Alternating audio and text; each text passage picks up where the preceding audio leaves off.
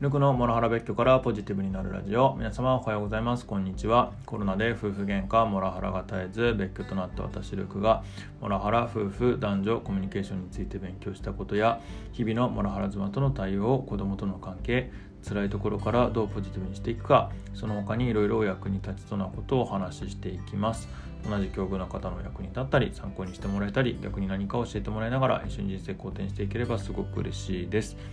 はい、えっと、本日は、え、3月8日火曜日の今朝7時48分に収録撮っております。実はこれ2回目でして先ほど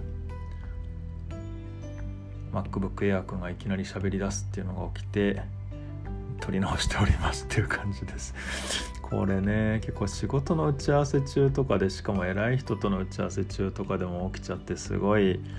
恥ずかしいんですよね。なのやっぱね切っとこうかなって思いました。今ねその言葉をまた言ってしまうと起動してしまうので言えないんですけどそうねちょっとなんか自分で名前を変えるとかができるといいですよね。スマートスピーカーを呼ぶ時って。っていうふうに思ったりなんかしています。で本日は朝5時に起きて仕事してました。今ほんと仕事が溜まってしまっていて僕のボトルネックになって僕がボトルネックになることが多々あるのでそれを解消するためにっていう感じです。日中帯打ち合わせばっかりだったりで逆に暇な日は暇なんですけれどもそういう時だとそれはそれでまた僕サボり癖があるので集中できないっていうなんだこいつはって感じなんですよね、まあ、なのでやっぱ朝が一番ガッて集中できるのでそこの時間を今日は使わせ使いましたっていうところですね。ちょっと明日の図解もできていないのでどっかで図解作んなきゃななんて思ってて今日この後やろうかななんていうふうにも思っていたりはしておりますが今日も元気に収録取っていければなっていうふうに思っています。で今日の話したいことっていうのはまあ、シェアハウスを出て賃貸にしたメリットは子供に会えたことっていうことで昨日ねお寿司さんがシェアハウスのメリットの話をされていて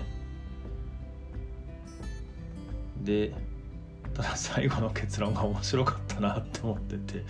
今悩まれてるんだなって思ったんですよね。でちょっとそこにインスパイアされて私的にはあのシェアハウス出てよかったよっていうことをえー、お伝えしたいなって思ったので、えー、ちょっと今日はそんな話をしたいななんて思ってます。で改めてそこら辺の家に関することを振り返ると私もうすぐ1年経つんですよね。4月の中旬ぐらいに家出てシェアハウスに入ってで1ヶ月ぐらいはシェアハウスで過ごしたんですよね。でただもうなんか長引くなっていうことが見えたんですよね。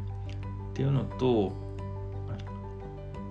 あと子供たちのが住んでる家から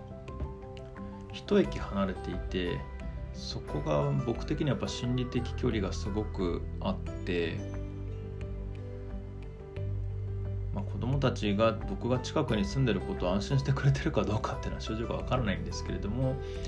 えー、僕が心配で近くに行きたいっていう思いで出たっていうのがあの頃でした。で、まあ、ただシェアハウスも良かったんですよね正直。お寿司さんもおっしゃってた通りやっぱ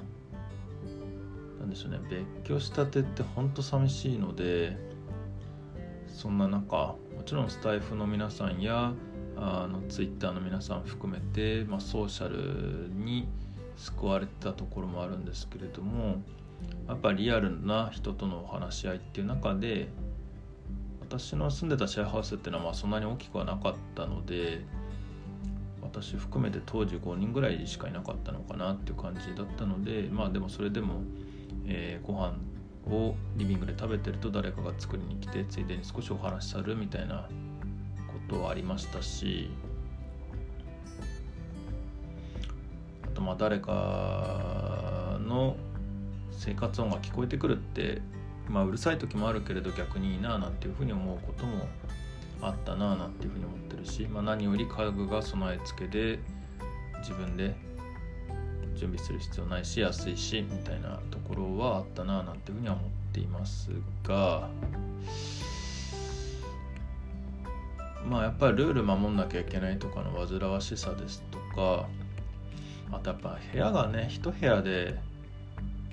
そこで寝ることも仕事も、まあ、特に僕在宅勤務なので家で仕事しない在宅勤務も多かったのでって言い方が正しいかな。多かったので狭い部屋でずっと仕事してるのはやっぱり苦痛は苦痛っていうのもあったっていうのもあってまあ出てだいぶ改善したなとは思います。今は、まあ、若干贅沢気味ですけど、まあ、子供が来ても大丈夫なようにってことで、えー、ちょっとなんでしょうねシェアハウス住んでたお金にまあ、プラス1万円だけど、まあ、家賃だけでプラス1万円で、まあ、やっぱりそこに光熱費インターネット等々も含むからやっぱりまあもうプラス2万円ぐらいになっちゃってるのかなっていうところはありますけれどもでかかやっぱり家具も買ったしあとね、えー、と賃貸入る時ってなんだっけあの最初のやつ敷金礼金とかもね払わなきゃいけないっていうところはありましたけれどもまあでもやっぱあの広くなったのと、えー、その設備を自分で好きに使えるっていうところはやっぱ大きい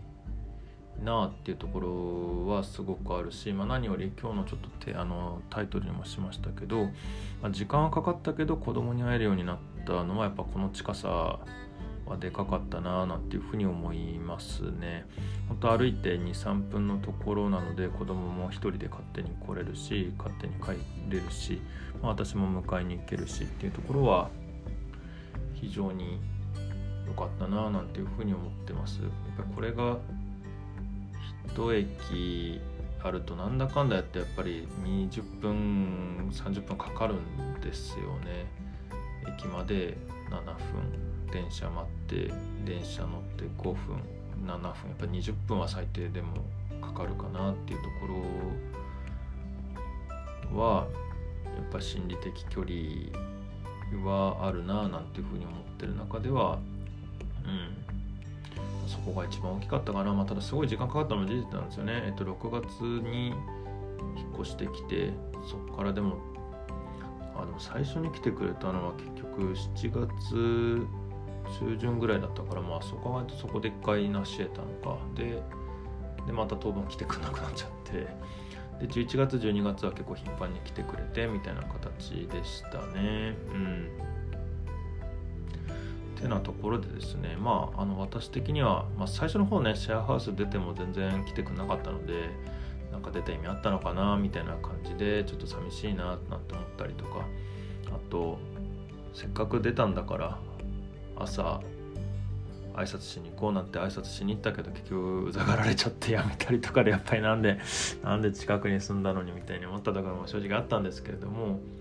まあでもやっぱトータルで考えるとやっぱ自分でコントロールできる好き勝手にできるっていうことっていうのはやっぱ非常にいいなって思っていて、まあ、出たことに関しては悔いなく楽しくやれてるかななんていうふうに思っていたりします。なのでシェアハウスもいいところがあると思うんですけれども賃貸もいいよってことを今日はちょっとお話ししたかったところでございます、まあ、僕も逆にもう少しシェアハウスせっかく住んだんだから1ヶ月なんかで出ないでまあ23ヶ月は楽しんでもよかったかななんていうふうに後悔はあったりはしていますが。はい。てなところで賃貸もういっすよっていう話で今日は終わりたいと思います。